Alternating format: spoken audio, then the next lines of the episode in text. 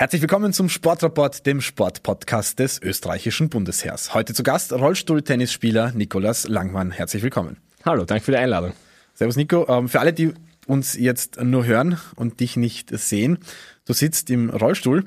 Ähm, es liegt daran, dass du einen Unfall hattest, wie du ein ganz, ganz kleines Kind warst. Erzähl einmal, was ist genau passiert und warum sitzt du im Rollstuhl? Ich habe gehofft, du sagst, für alle, die uns nicht sehen, äh, er schaut verdammt gut aus. Aber okay.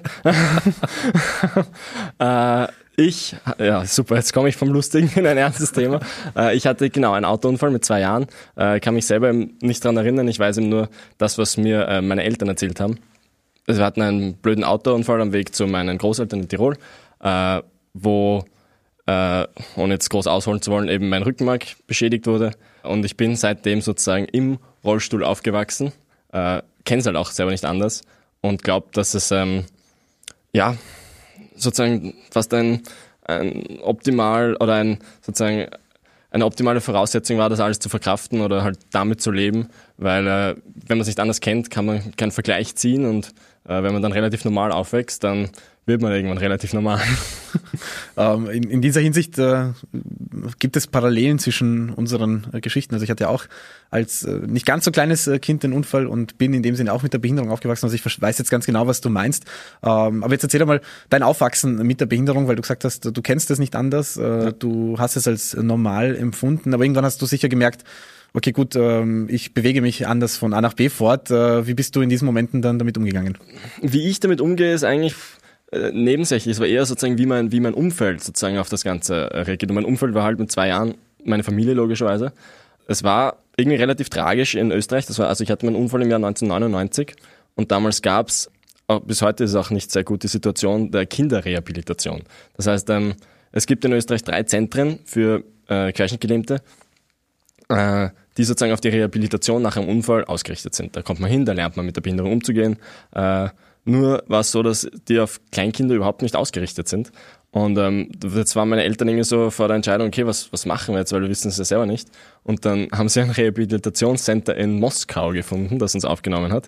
Und wo ich mit meiner Mama so eben im Jahre 99 für sieben Monate nach Moskau gezogen bin. Und das war sehr russisch, diese Rehabilitation. Das heißt, das war nicht das Ziel, okay, wir versuchen jetzt sein Leben irgendwie angenehm zu gestalten und äh, versuchen es barrierefrei äh, und, und, und halt äh, ja, barrierefrei zu gestalten, sondern deren Ziel war, okay, wir geben diesem Jungen jetzt so viele Barrieren wie möglich und er muss halt lernen, die zu überwinden. Äh, also es war sehr, sehr hart. Ich bin dann mit drei Jahren da gewesen, habe schon Gewichte gestemmt, wie man sich so dieses russische Bild ein bisschen vorstellt. Ähm, und meine Eltern sind halt diesen Weg komplett gegangen auch. Also ich habe prinzipiell sozusagen immer alles selber überwinden müssen. Sie haben zum Beispiel äh, mir zu Hause verboten, so hart wie das klingt, einen Rollstuhl zu verwenden. Das heißt, bis ich 13 Jahre alt war, habe ich zu Hause in der Wohnung, habe ich immer den Rollstuhl bei der Tür stehen lassen und bin dann am Boden herumgekrochen. Wir hatten die saubersten Böden, weil ich alles immer sozusagen aufgewischt habe mit meiner Hose. ähm, und habe halt auch gelernt, wie man von A nach B ohne Rollstuhl kommt und dass ich jetzt nicht an den Rollstuhl gebunden bin, sondern dass ich halt selber äh, auch sozusagen mobil bin. Also wir hatten zum Beispiel die Süßigkeiten-Schublade war auch bei unserer in der Küche halt ganz oben.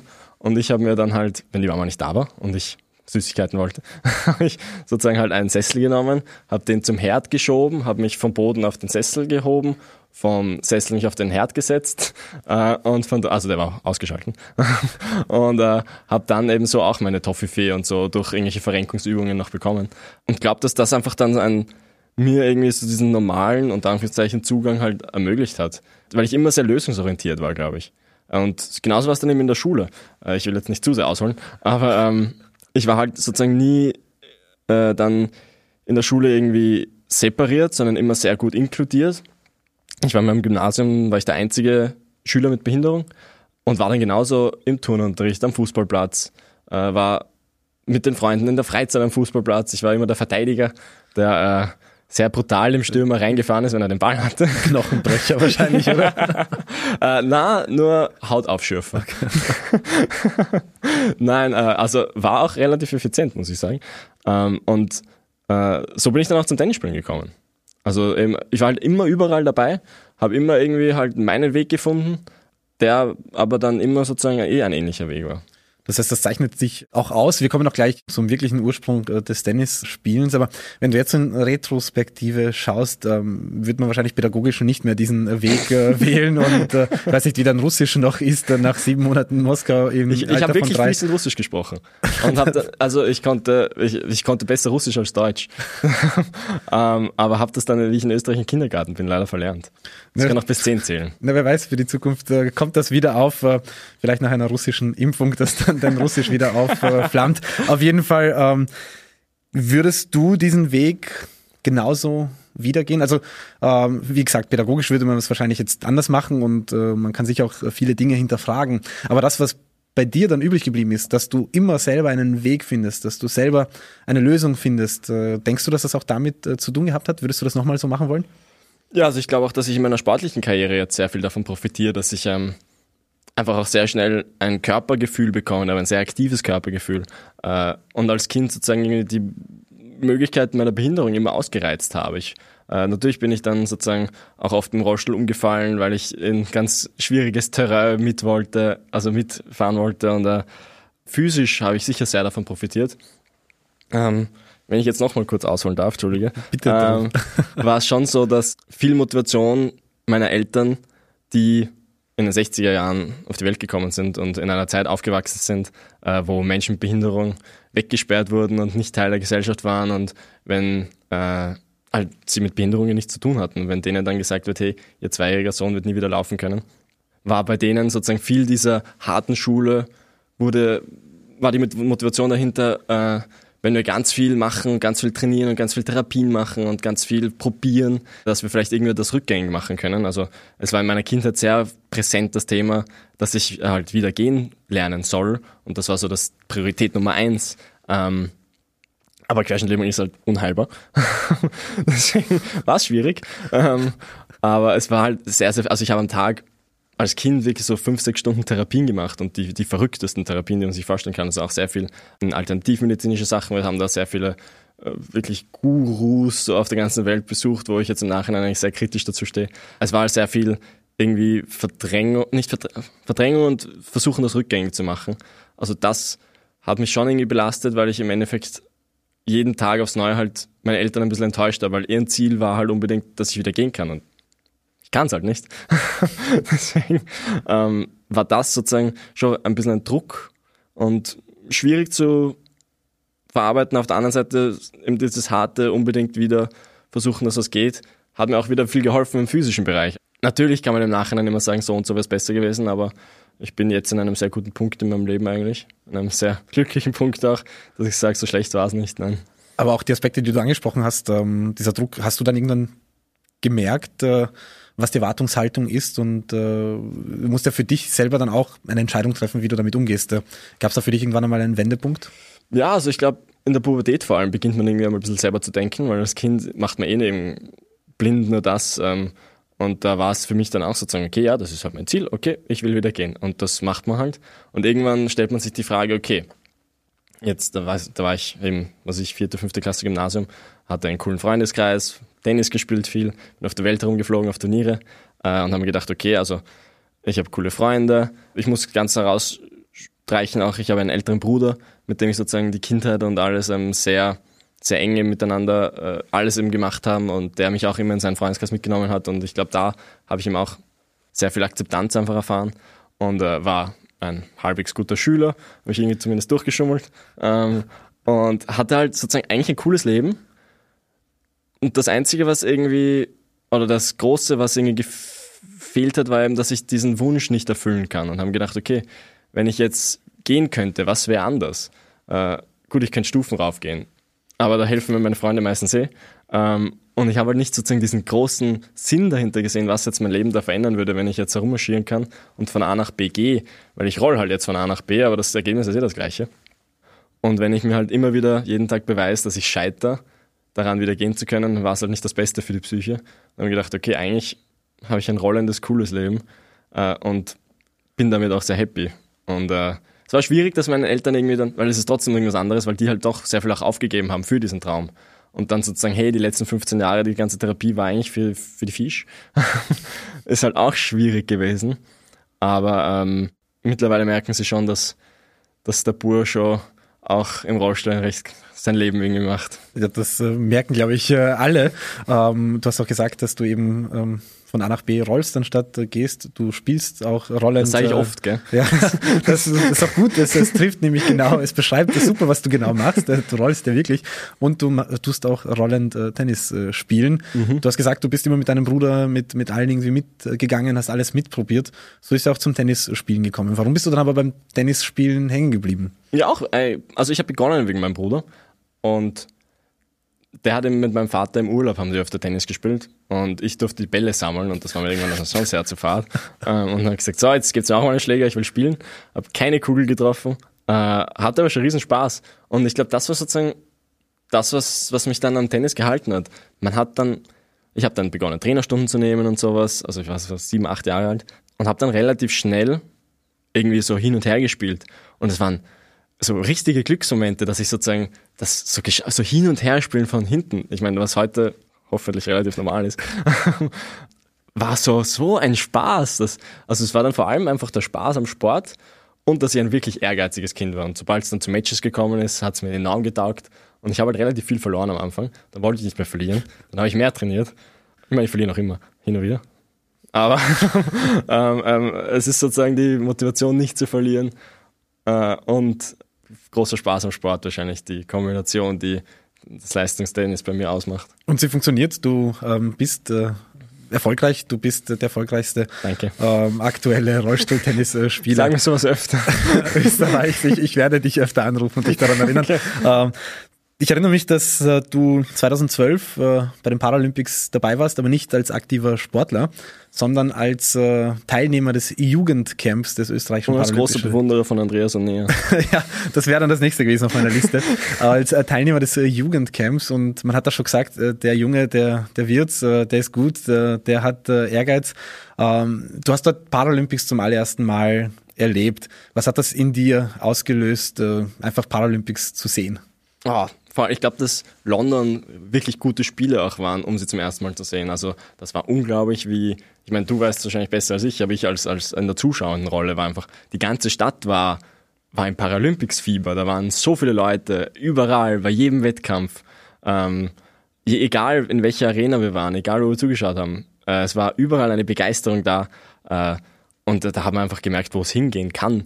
Und ich hätte mir nie vorher träumen können, dass es ich meine, sowas im Behindertensport überhaupt gibt. Ich meine, ich habe begonnen 2005 oder so und ich glaube 2008 bei Peking habe ich das halt schon so halb verfolgt und habe, glaube ich, zehn Minuten Zusammenfassung auf ORF1 irgendwann gesehen äh, über die Paralympics und dachte mir so, ja, okay, das ist es halt. Ähm, und dass das dann so groß wird plötzlich und allein was in Rio von, von uns alles sozusagen, was für ein Medieninteresse auch da war und äh, wie viele Leute da mitbekommen haben, wie viele Nachrichten ich auch bekommen habe äh, vor meinen Matches, was eh im Nachhinein nicht klug war, das alles noch zu lesen. Das habe ich gar nicht Neues gemacht. Ja, das ist schon so, dass so dieses paralympische, diese paralympische Wo äh, Wochen sind einfach so was Unglaubliches. Äh, Hattest du davor schon den Wunsch, dass du einmal bei den Paralympics dabei bist oder ist das dann erst in London oh, entstanden, so richtig präsent? Also den Wunsch irgendwie hatte ich ohne emotionale Zugehörigkeit, so blöd das klingt. Also sozusagen natürlich war es so, ja, Paralympics, jeder redet davon, wäre schon cool, aber ich wusste nicht, was das ist. Jetzt wirklich. Und wenn das, das einmal gesehen zu haben, äh, hat dann schon, glaube ich, nochmal einen Boost gegeben, äh, was dann die Motivation betrifft und auch das Training natürlich. Und du hast dann ähm, für Rio de Janeiro 2016 dich zum ersten Mal auch für deine Paralympics äh, qualifizieren genau. können. Ich erinnere mich, äh, dass, dass wir da gemeinsam unterwegs waren. Es war natürlich äh, eine große Freude mit dir und auch, dass ich... Äh, Kannst du dich noch an den Caesar Salad erinnern in Zürich, wie wir hingeflogen sind und gleich um 30 Euro einen Salat ist noch geteilt. Ja, das also, sind so die Schattenseiten, wenn man über Zürich äh, fliegt als äh, Behindertensportler. Dass und, man da äh, das war nicht irgendwie ein cooler Moment, wo wir sozusagen so diese, diese, diese Vorstellung Spannung hatten, äh, wo wir beide nicht wussten, okay, was kommt auf uns zu, wie wird Rio, es war erstens mal ein Zwölf-Stunden-Flug noch vor uns und äh, na, es war, war, war ein cooles Spiel einfach. Absolut. absolut. und, ich deine äh, Frage unterbrochen. Kein, kein Problem. ähm, aber vor allem, ich erinnere mich, dass du mir am Flughafen Tennis äh, erklärt hast, weil ich nicht wusste, wie das Ganze abläuft. Ähm, und dann äh, selbst zu sehen, wie du während der Spiele einfach einen Prozess durchlaufen hast. Ich weiß nicht, ob du das selber mitbekommen hast. Du hast jetzt auch angesprochen, dass du die ganzen Nachrichten gelesen hast und äh, nervös äh, geworden bist. Äh, es ist sportlich nicht so gut gelaufen für dich. Ähm, Findest im, im Einzel zwei, zwei Erstrundenniederlagen finde ich komplett okay. als als erst, erstes Mal dabei, auf jeden Fall. Ja. Aber ich habe gemerkt, dass du dir dann dort die richtigen Fragen gestellt hast und auch die richtigen Antworten bekommen hast. Ich erinnere mich, dass, dass ich beim Doppel zugeschaut habe, mhm. Äh, das Doppel zwischen Das war schon besser als das Einzel. Und Martin, ja, weil ich dort war. Und Martin Legner, dem äh, langjährigen Rollstuhl-Tennisspieler, langjähriger Nummer eins in Österreich. Ähm, ich erinnere mich auch, dass ich erst gemerkt habe, dass man bei Tennisspielen anscheinend nicht einfach frei jubelt wie in einem Fußballstadion, weil ich als Einziger da immer herumgeschrien habe und euch angefeuert habe, während alle anderen. Es gibt die Etikett, wir sind ein Nobelsport. Ja, das war mir so nicht bewusst. Auf jeden Fall, diese Veränderung, die würde ich jetzt gerne ansprechen. Ähm, dir ist bewusst geworden, dass Spitzensport ähm, eben mehr bedeutet als nur ähm, hart trainieren und hinkommen, sondern dass da viele Facetten äh, mit dabei sind. Und nach, nach Rio gab es auch dann die größte Umfeldveränderung. Du bist nämlich ins äh, Heeressportzentrum aufgenommen mhm. worden als mhm. einer von den ersten fünf äh, paralympischen Sportlern, die inkludiert wurden mhm. ins Heeressportzentrum. Ähm, wie war in Rio der Prozess und dann nachher zu wissen, okay, jetzt kann ich mich wirklich voll auf den Sport konzentrieren? Ja, ich glaube, Rio war für mich wirklich so der Punkt, wo ich begonnen habe, Leistungssportler zu sein. So ich meine, ich war dort nicht mehr qualifiziert. Was an sich schon richtig cool war. Ich war im 19, ich habe mir eigentlich nach der Matura ich mir ein Jahr freigenommen, um mich wirklich eben voll auf den Sport zu konzentrieren, aber wusste nicht, wo danach die Reise hingeht einerseits. Eigentlich durch die Anstellung beim Bundesheer habe ich dann mm, beschlossen oder konnte ich dann überhaupt beschließen, dass ich weitermache. Weil ich eben auch finanziell natürlich, Tennis ist eine teure Sportart, musst die Trainer bezahlen, musst die Flüge bezahlen, musst die Hotels bezahlen. Und man fliegt halt relativ viel herum. Und, äh, die Salate am Flughafen? Die Salate am Flughafen, die fallen ordentlich ins Budget rein. Ja. ähm, und ähm, da sozusagen, dass das dann alles sich überhaupt ausging und dass man da diese, diesen, diese Sicherheit hat, eine Anstellung im Hintergrund ist natürlich großartig gewesen und dass das dann gleich auf vier Jahre bis zu den nächsten Olympischen Spielen dann war relativ schnell klar, auch wo die, wo die Reise hingeht. Und andererseits eben, was du angesprochen hast, war der mentale Aspekt in Rio war einfach, ja, da sozusagen, ich wusste halt überhaupt nicht, was auf mich, ich wusste es, weil ich zugeschaut habe, aber ich wusste nicht, was auch als Sportler auf mich zukommt, äh, was für große Emotionen das waren. Es war, allein bei der Eröffnungsfeier habe ich mich nicht wirklich darauf jetzt eingestellt, beziehungsweise habe ich nicht gewusst, was mich erwartet. Bin halt so hin, ja, okay, Maracana. Und es waren relativ viele von meinen Familienmitgliedern und Freunden, die auch mitgeflogen sind nach Rio extra. Ähm, du hattest mehr Fans dort als, äh, als äh, alle anderen im österreichischen Team. ah ja, äh, das war echt cool. Das war richtig cool, richtig schön. Äh, und dann marschiert man dann eben ein da in diesem Maracanã-Stein. Ich meine, wir sind eh gemeinsam rein, du weißt, wie das war. Und da waren ja dann sozusagen, man hat das Publikum so halb gesehen. Und äh, ich habe hin und wieder so Österreich-Fahnen gesehen und habe gedacht, ah, vielleicht ist es meine Family. Und habe dann wirklich sozusagen meine ganze Familie und, und Freunde jubelnd da in, in, den, in den Publikumsrängen gesehen und ich, ich bin dort unten zusammengebrochen. Ich habe geweint wie ein kleines Baby. ich habe das, ey, das war so cool. Ähm, aber halt so viele Emotionen, die, die, die nicht wirklich förderlich sind für einen reinen Fokus am Platz. Und habe dann eben das sehr gut aufgearbeitet und habe dann mit meinen Trainern sehr, sehr, sehr viel eben an diesen mentalen Aspekten gearbeitet äh, und habe dann erst sozusagen wirklich gelernt, diese ganzen Emotionen in den Griff zu bekommen und habe dann ab Ende 2016 eigentlich unglaublichen, eine unglaubliche Leistungsentwicklung gehabt, wo ich dann plötzlich so Top 20, Top 10 Spieler, also Top 20 Spieler geschlagen, Top 10 Spieler fordern konnte, wo ich halt früher ganz weit weg war. Ähm, und dann plötzlich war ich, Ende 2017 war ich Top 20 plötzlich selber. Das war echt ein, nochmal ein, ein, ein Klick-Effekt. Also die richtigen Schritte gesetzt und mhm. sie haben auch Wirkung gezeigt. Äh, sportliche Entwicklung hast du genommen, auch eine menschliche Entwicklung, die du äh, genommen hast, äh, die ich gerne beobachte und da auch sehe, wie, wie, wie du gereift auch bist und, und Dinge ähm, lernen und sehen konntest. Für alle, die genau. jetzt nicht zuschauen, ich trage einen Pflaumenbart. Und eine Corona-Frisur. ähm, auf jeden Fall nächste Qualifikation, Paralympics ist so gut wie fix, äh, Tokio. Das heißt, jetzt bist du mit all diesen Erfahrungen äh, reicher. Du mhm. weißt ganz genau, was auf dich zukommt. Du weißt ganz genau, was dich erwartet. Du hast auch in der Zwischenzeit äh, mutige Entscheidungen getroffen, ähm, Möglichkeiten wahrgenommen, die fast einzigartig sind. Mhm. Du bist nämlich Teil ähm, des Team Teams.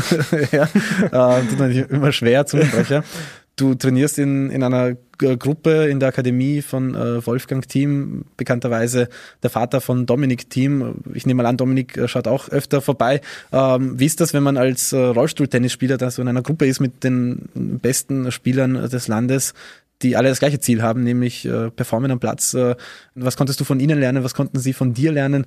Wie funktioniert das? Ja, du sprichst sehr an. Das ist genau das, was, es ist eigentlich weltweit einzigartig, was wir da haben. Also es ist so, dass ähm, eigentlich äh, Rollstuhl, sozusagen, dass ein Rollstuhltennisspieler im gleichen Umfeld wie ein ATP-Top-Profi trainiert, ist wirklich einzigartig und dass dieser ATP-Top-Profi so nebenbei auch die Nummer 4 der Welt ist und Grand Slam-Sieger, macht es dann nochmal ein bisschen spezieller. Eben weil äh, im Sommer 2019 äh, habe ich eben mit Wolfgang irgendwann mal Kontakt aufgenommen und wir haben so über Tennis im Allgemeinen geredet und er hat gemeint, ja, ich würde eher mal gern sozusagen, lass mich dich ja mal anschauen. Und dann habe ich vorbeigeschaut und dann nach ein paar Trainings ich, so, machen wir es gleich, machen wir's gleich gescheit, oder?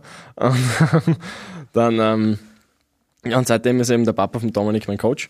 Äh, und das ist halt unglaublich, weil äh, es sind halt die besten fünf österreichischen Tennisspieler äh, dort eben versammelt in Dreiskirchen und ich. Und ähm, eben es ist sozusagen auch wieder sehr irgendwie was zu meinem Leben passt, irgendwie, dass da auch überhaupt kein Unterschied gemacht wird. Das ist halt, das ist halt die österreichische Tenniselite. Und ich zähle mich jetzt ganz frech dazu. Und es ist eben so, dass einer von denen rollt halt herum. Aber das Tennis ist halt Tennis. Und der Trainingseffekt oder der Trainingsaufwand, der Trainingsehrgeiz muss ja auch immer der gleiche sein. Und wenn ich da mal nicht 100% gebe, dann höre ich das auch relativ lautstark. Das passiert auch hoffentlich sehr selten. Aber es ist eben so, dass da auch überhaupt eben kein Unterschied gemacht wird und das ist, ich finde einfach vom, vom Zeichen her einfach echt schön zu sehen, dass Sport ist Sport und ja, deswegen äh, freut es mich sehr, dass, dass, dass das mir ermöglicht wurde und dass ich das für jeden Tag, äh, jeden Tag so nutzen kann. Dass Inklusion in dem Sinne auch auf dieser Ebene gelebt wird und eben nicht nur auf den Förderebenen und mhm. auf den Strukturen davor, sondern auch wirklich im Training mhm. selbst. Das ist auf jeden Fall ein ganz äh, starkes Zeichen. Und man weiß ja auch, ähm, dich und Dominik verbindet auch eine Freundschaft, also mittlerweile nicht nur ähm, eine Trainingspartnerschaft ja. und, und das Gemeinsame, sondern wirklich auch äh, eine Freundschaft. Wie, wie geht's dir da, wenn du da mal ein gutes Turnier hast oder ein nicht so gutes Turnier und du kriegst eine Nachricht von Dominik und er baut dich auf oder gratuliert dir? Ja, der Dominik fragt mich jeden Tag immer, wie es beim Turnier läuft. Einer der wenigen, der wirklich jeden Abend schreibt, hey, wie war's heute? Wie war's heute? Ich fühle mich immer schon schlecht, wie er bei News Open war, glaube ich. Äh, und ich habe irgendwann Paintball-Turnier gespielt in Tschechien, glaube ich, war ich. Ähm, er hat, glaube ich, gerade das Semifinale gegen Medvedev gewonnen. Die ganze Welt hat ihm zugeschaut. Also, wie war es heute im Doppel? so, erst konzentriere ich mal auf dich selbst. Gell? Ähm, also, das ist schon echt cool, dass es einfach, also ich meine, ja, eben genau, wir sehen uns halt oft im Training, äh, machen auch so viel zusammen eigentlich. Also wir reden wenig eigentlich über das Tennis, aber wenn, dann höre ich natürlich schon mit solchen großen Ohren zu, ähm, weil es halt dann doch vom, vom Meister persönlich kommt sozusagen. Also ich kann enorm viel natürlich von ihm mitnehmen.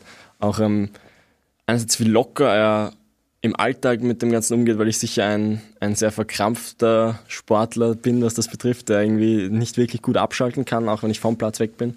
Ähm, und äh, sicher ein sehr verkopfter Mensch bin und der Dominik ist dann einiges lässiger eigentlich, weil er kann halt sehr gut umschalten, dass er im Moment, wo er auf den Platz geht, ist er ein 100%, 100.000 Prozent harter Arbeiter, aber er kann dann trotzdem auch abschalten. Das ist eigentlich was, äh, was ich sehr bewundere.